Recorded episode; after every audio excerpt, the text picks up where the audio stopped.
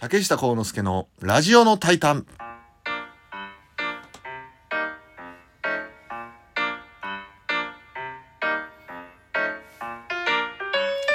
はい。というわけで、パート4になってしまったんでね、そろそろこの回ぐらいで、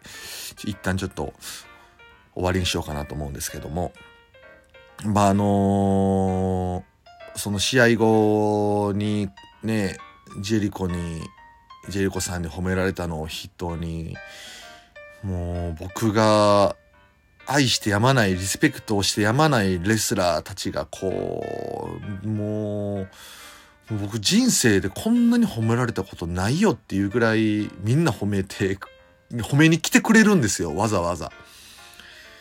もうそれもやっぱ嬉しかったし、んでね、何を話せばいいのか。僕の収録試合の次の試合が、あのー僕ね、あの、プロレスラーになってから一番、こう、タッグチームっていう部分で、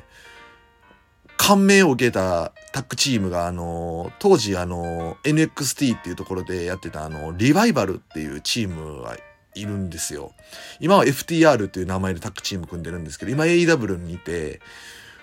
で、僕がこの3年ぐらい前ですかね、肩脱臼して、唯一その怪我で欠場した数ヶ月間なんですよね、その3年前が。で、その時にそのリバイバルを知っ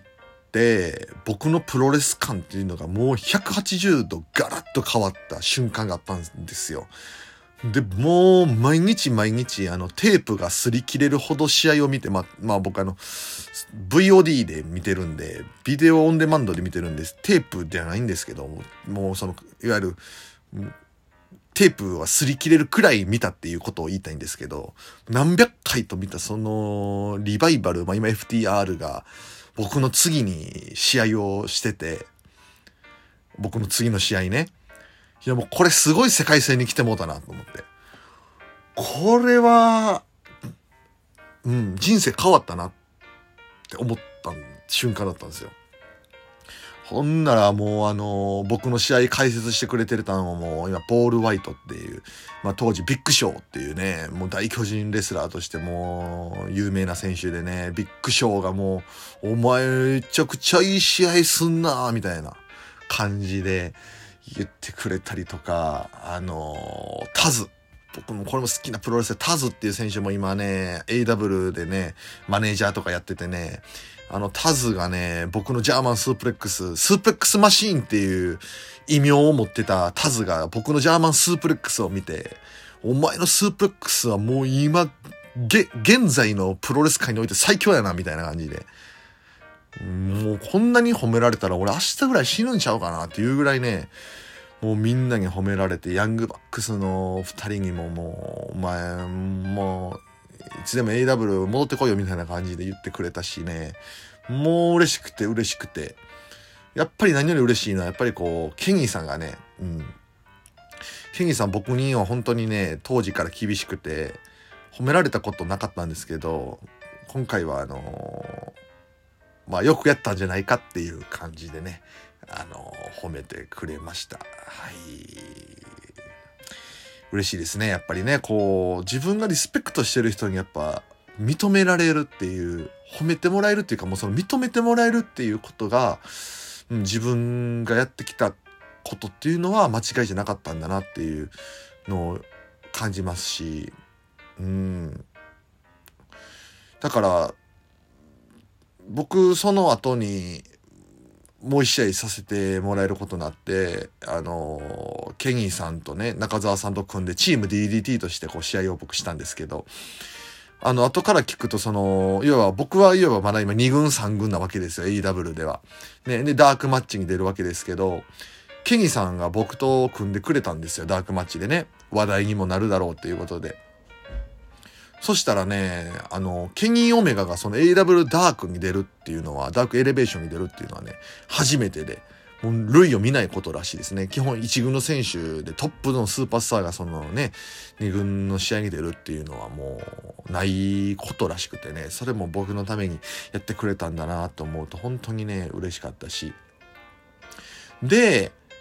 あのーその僕がやった AEW デビュー戦のダニー・ライムライトとの試合っていうのが認められて AEW のハウスショーのメイン、えー、セミファイナルかにも出ることができてね。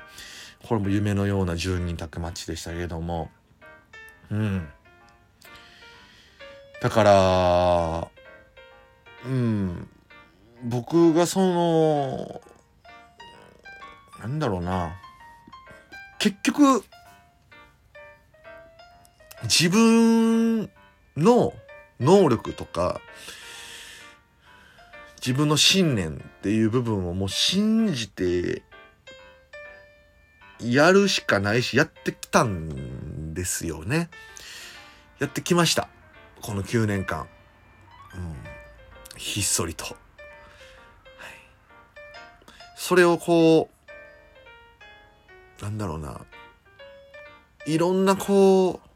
見え方とか、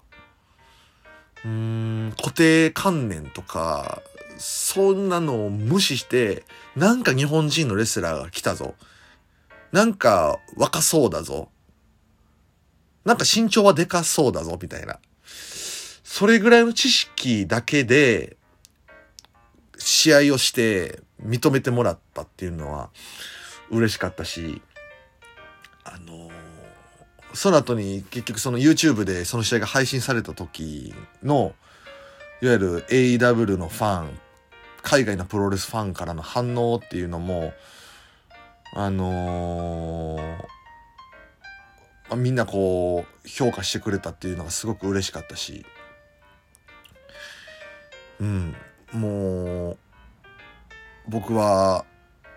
やっぱこうプロレスで頑張りたいし頑張らないとなってってこう思った次第でございます。うん。で、まあ、ね、たかが3試合やって、そんな進化したとか成長したってこと、そんな3試合でね、何もないやろうっていうのが普通だと思うんですけど、いや、僕はね、やっぱりそのね、その3試合が濃かったんですよ。だから、それで技術が上がったとか、あそういう部分じゃなくて、やっぱりメンタリティですよね、結局は。メンタリティの部分で、もう、これ以上ないくらい自信ついたし、DDT だけじゃなくても日本のプロレスラーっていうのがほとんどこう経験したことのないことを経験したと思うし、うん。まあ、ここからね、一気に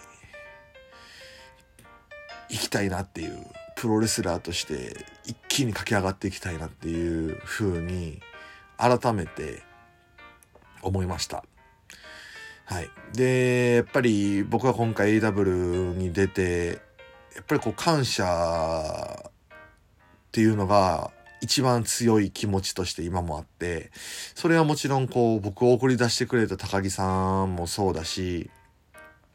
呼んでくれたケニーさんもそうだし、ね、もちろん向こうでお世話してくれた中澤さんもそうだし、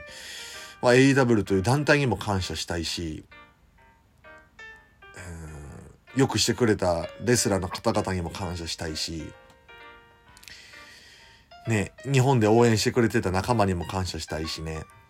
で、まあ、今回僕が海外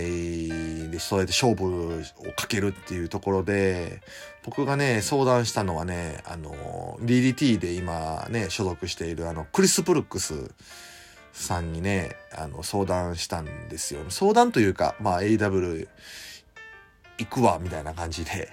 AW で試合してくるわ、みたいな感じでちょっとね、あの、飲みに行った時に、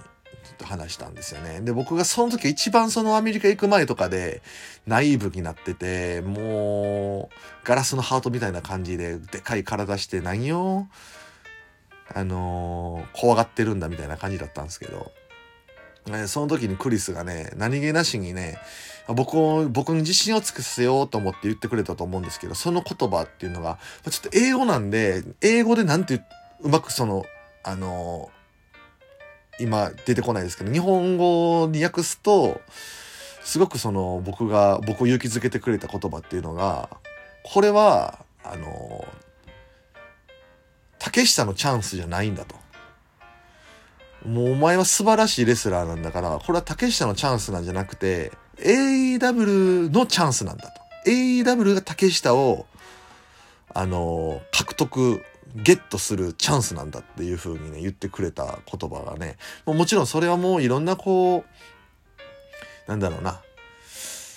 クリスなりの励まし方だったと思うんですけど、これがね、うん、一番、あの、僕の今回力になりましたね。本当に感謝してます。はい。という感じで、えー、まあ、ヶ月、ちょっと DDT はお休みして、しっかり、あの、進化して、成長して、帰ってきたんで、